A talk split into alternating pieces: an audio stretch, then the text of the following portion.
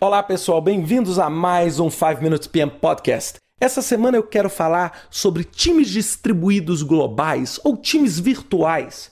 A gente está vendo isso como uma grande tendência a essa virtualização dentro do mundo dos negócios, inclusive, é, até expandindo isso, a gente tem visto isso, inclusive, nas relações sociais, no uso da tecnologia. E aí eu queria abordar um pouquinho isso com vocês. O que, que era tradicional há 10, 15, 20 anos? Era você ter o quê? Times colocados, ou seja, as pessoas trabalhavam geograficamente no mesmo local, da mesma forma.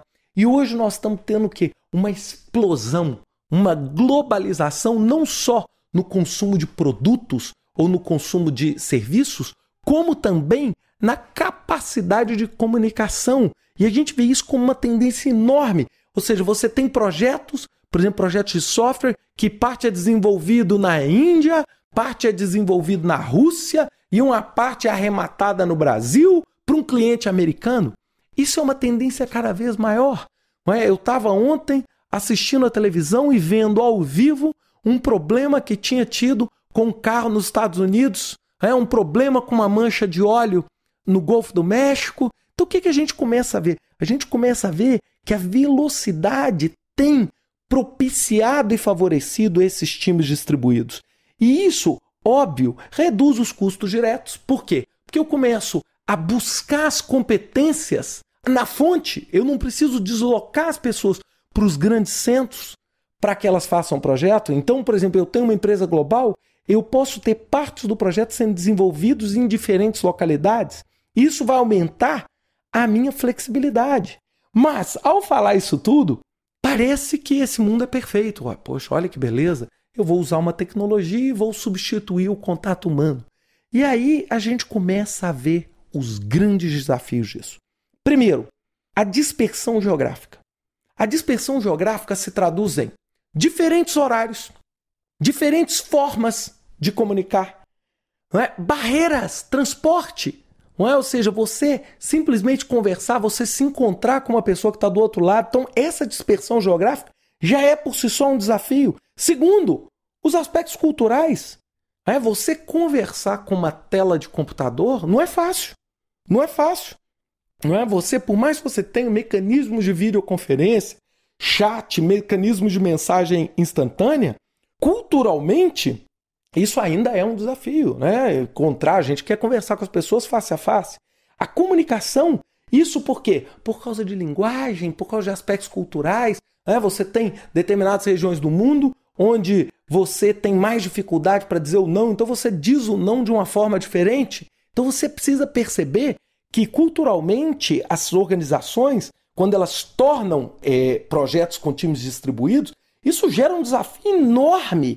É? E esses obstáculos todos que eu falei, muito difícil de controlar, eles se dividem basicamente em obstáculos técnicos e não técnicos. É? Tem um artigo muito interessante do Lipneck e Stamps que ele fala um pouquinho sobre isso. O desafio técnico é natural, como eu, por exemplo, fazendo trabalhos na África.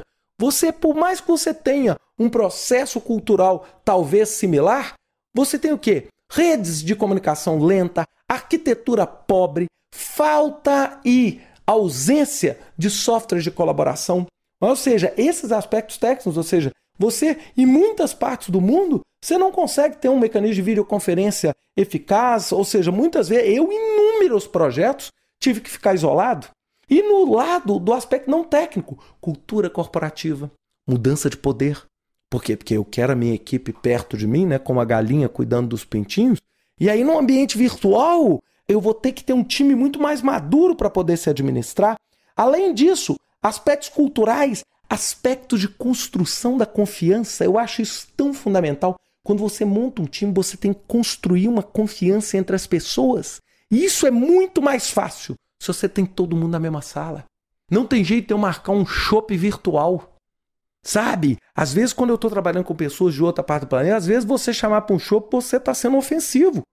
Perceberam? Então a gente tem que entender que isso, claro, não é simplesmente porque as pessoas estão geograficamente distribuídas. Você vai ter todos esses desafios. Claro, se eu tiver um projeto que está sendo feito na costa leste americana e na costa oeste americana, é um desafio. Agora, se eu tiver um projeto que está sendo feito em Estados Unidos, América Latina, é, Oriente Médio e China, o desafio é muito maior do ponto de vista de visualização. E aí a gente começa a pensar o seguinte: o que, que a gente pode fazer e o que influencia o sucesso? Primeiro, o que a gente pode fazer? Intensificar o uso da tecnologia. Quanto mais a tecnologia vai nos apoiando, mais fácil vai ser de romper esses obstáculos. As novas gerações já estão vindo com isso, né? Se a gente vê os mecanismos de redes sociais, etc. Mudança no estilo de liderança do gerente de projetos, que vai ser um, um estilo muito mais de guia e de conselheiro, porque os times vão ter que ter muito mais autonomia, porque eu não consigo estar tá lá para vigiar tudo. Né? E o que, que influencia? Óbvio, a natureza do trabalho. Tem projetos onde trabalhar em times virtuais é muito mais fácil. É, onde eu posso ter uma parte da minha plataforma de petróleo sendo feita num país, outra parte no outro. Mas tem outro tipo de projeto que eu preciso de um trabalho de colocação, eu preciso todo mundo junto. É, segundo a gestão dos, dos processos de trabalho críticos, é, do workflow crítico de trabalho, muitas vezes eu não consigo fazer isso tanto à distância, então isso vai influenciar. Terceiro, o contexto organizacional. Por exemplo, você tem no setor público, você tem no modelo de trabalho, você tem, por exemplo, uma lei trabalhista que vai te impedir ou te favorecer esse tipo de trabalho. O contexto geográfico, horas, horas, né? Eu estava conversando com o pessoal da SAP em Palo Alto, super interessante, eles me falaram, Ricardo, aqui a gente não dorme nunca.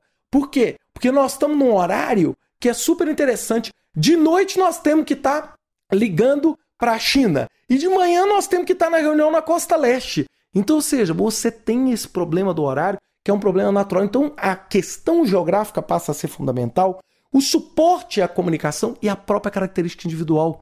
Lógico, tem pessoas e tem é, áreas que têm mais facilidade, a área tecnológica tem muito mais facilidade de entender esse conceito virtual do que uma área de engenharia tradicional. Então, isso tudo a gente precisa avaliar ao entender os nossos times globais. É, isso tudo que eu falei hoje é só para a gente dar uma pensada. É lógico que eu não quero que nenhum de vocês com esse podcast se torne um especialista em times distribuídos, mas são fatores que nós temos que pensar. Não é simplesmente instalar um computador do lado e outro do outro que as coisas vão acontecer. Desculpa pelo podcast, ficou um pouquinho maior do que o normal, mas eu espero que vocês tenham gostado. É um mecanismo virtual de comunicação entre eu e vocês. Um grande abraço a vocês e até a próxima semana com mais um 5 Minutes PM Podcast. Até lá!